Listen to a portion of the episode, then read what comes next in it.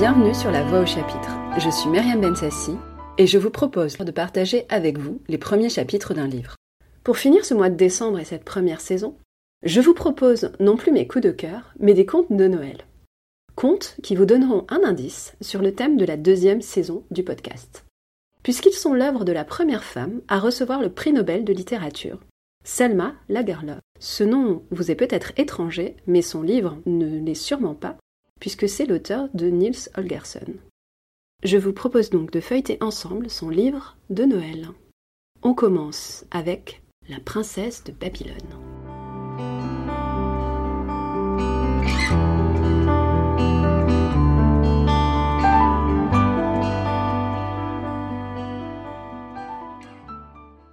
C'était par une sombre soirée d'hiver, dans la petite chaumière de Scrolica. Katrina, la maîtresse de maison, était occupée à filer, et le chat sur ses genoux ronronnait de doux écheveaux à sa manière. Le mari, Jan Anderson, assis près de la cheminée, se chauffait le dos à la chaleur du feu. Toute la journée, il avait coupé du bois dans la forêt, d'Éric de Fala. Et maintenant qu'il était rentré, plus personne n'aurait pu lui demander de faire le moindre travail. Katrina elle-même n'avait rien contre le fait de devoir n'employer son temps qu'à jouer et causer avec leur petite fille, qui allait fêter ses cinq ans cet hiver. Katrina, plongée dans ses propres pensées, n'écoutait pas vraiment ce que disaient l'homme et l'enfant. Une chose cependant, et celle-là seule la préoccupait. Elle ne supportait pas que Yann, comme il aimait tant à le faire, dise à la fillette qu'elle était belle et unique. Car Katrina savait bien que si Clara Goula commençait dès son plus jeune âge à nourrir ainsi une si haute idée d'elle-même, jamais elle ne deviendrait une personne de jugement. Yann inventait toutes sortes d'astuces qui pouvaient rendre l'enfant hautaine.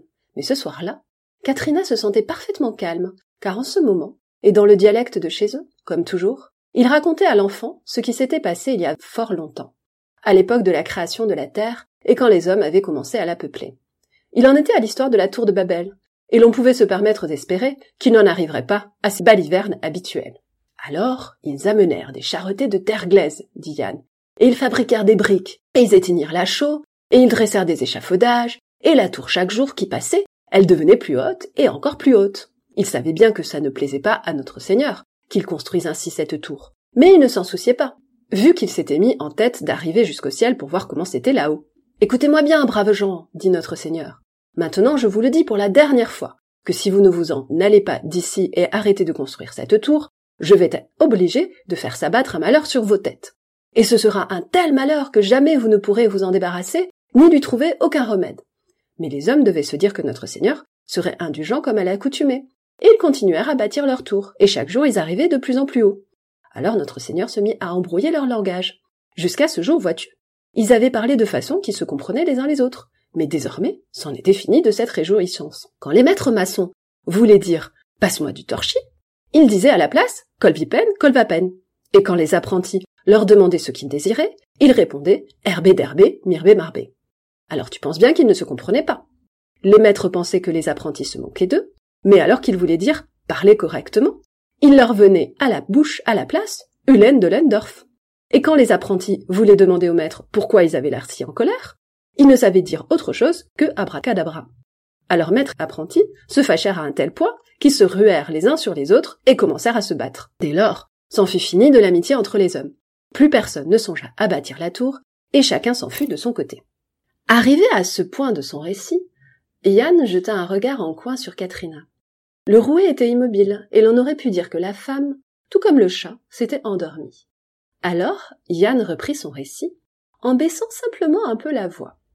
Cependant, parmi tous ceux qui, à Babylone, avaient participé à la construction de la tour, se trouvait aussi un roi et une reine, parents d'une jeune princesse.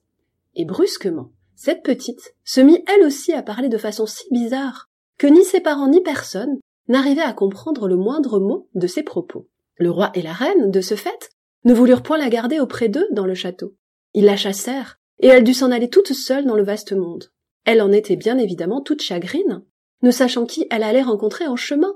Des ours ou des loups auraient au fait de croquer toute crue une petite princesse comme ça, s'ils venaient à la rencontrer. Pourtant, si petite et mignonne qu'elle fût, il ne se trouva personne pour lui faire du mal. Non, bien au contraire, tous ceux qu'elle rencontrait venaient à elle et la saluaient, et lui tendaient la main, et lui demandaient vers où elle marchait. Mais, ne comprenant mot de ce qu'elle répondait, il cessait de se soucier d'elle. Petite et mignonne comme elle était, Elle n'avait qu'à apparaître devant château et manoir, et on lui ouvrait toutes grand les portes pour la laisser entrer. Mais à peine avait-elle ouvert la bouche, et avait-il entendu l'étrange langage qu'elle parlait, qu'il lui fallait se remettre en chemin. Finalement, lorsqu'elle fut passée par tous les royaumes qui existent, elle arriva tard un soir dans une grande forêt. Et quand elle eut traversé cette forêt, elle aperçut une petite chaumière, si basse qu'elle put tout juste en franchir la porte. Et quand elle fut entrée, elle dit Bonsoir. À l'intérieur, la femme était occupée à filer la laine, et l'homme à se réchauffer devant la cheminée. Et quand ils virent cette étrangère franchir leur seuil, ils dirent aussi Bonsoir. Alors, un grand bonheur envahit la petite princesse, car dans cette chaumière, les gens parlaient une langue qu'elle comprenait. Prudente toutefois, elle ne leur expliqua pas tout de suite de quoi ils retournaient. Comment s'appelle cette maison? dit-elle pour essayer. Elle s'appelle Scrolica, répondirent-ils immédiatement, et de ce fait elle comprit qu'ils la comprenaient. Le bonheur l'envahit. Néanmoins, elle choisit de vérifier une nouvelle fois. Langage parlez-vous dans cette maison? demanda-t-elle. C'est le dialecte du Varmland, dirent les gens de la chaumière. Alors la petite princesse s'approcha d'eux, et demanda à pouvoir rester auprès d'eux, puisque cet endroit était le seul au monde où l'on pouvait comprendre ce qu'elle disait. Quand ils la virent, mieux à la lueur de l'âtre, les gens reconnurent qu'elle était une petite princesse de Babylone, et lui dirent qu'elle s'était trompée de lieu, qu'en aucune manière elle ne saurait se sentir bien chez eux. Le dialecte du Varmland était le même dans tous les fermes de la région.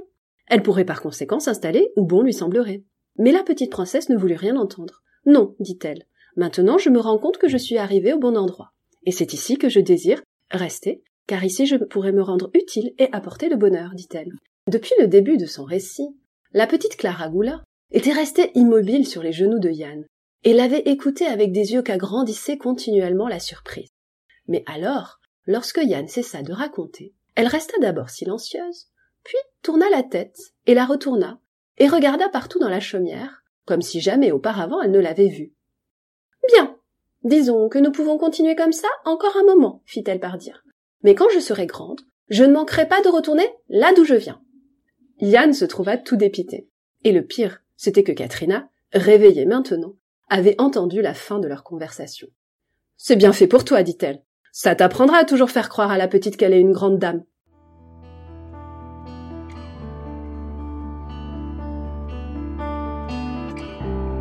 C'était La Voix au chapitre, un podcast produit et réalisé par Myriam Bensassi.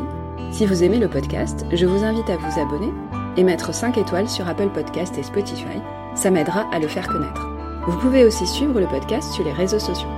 Je vous dis donc à bientôt et bonne lecture.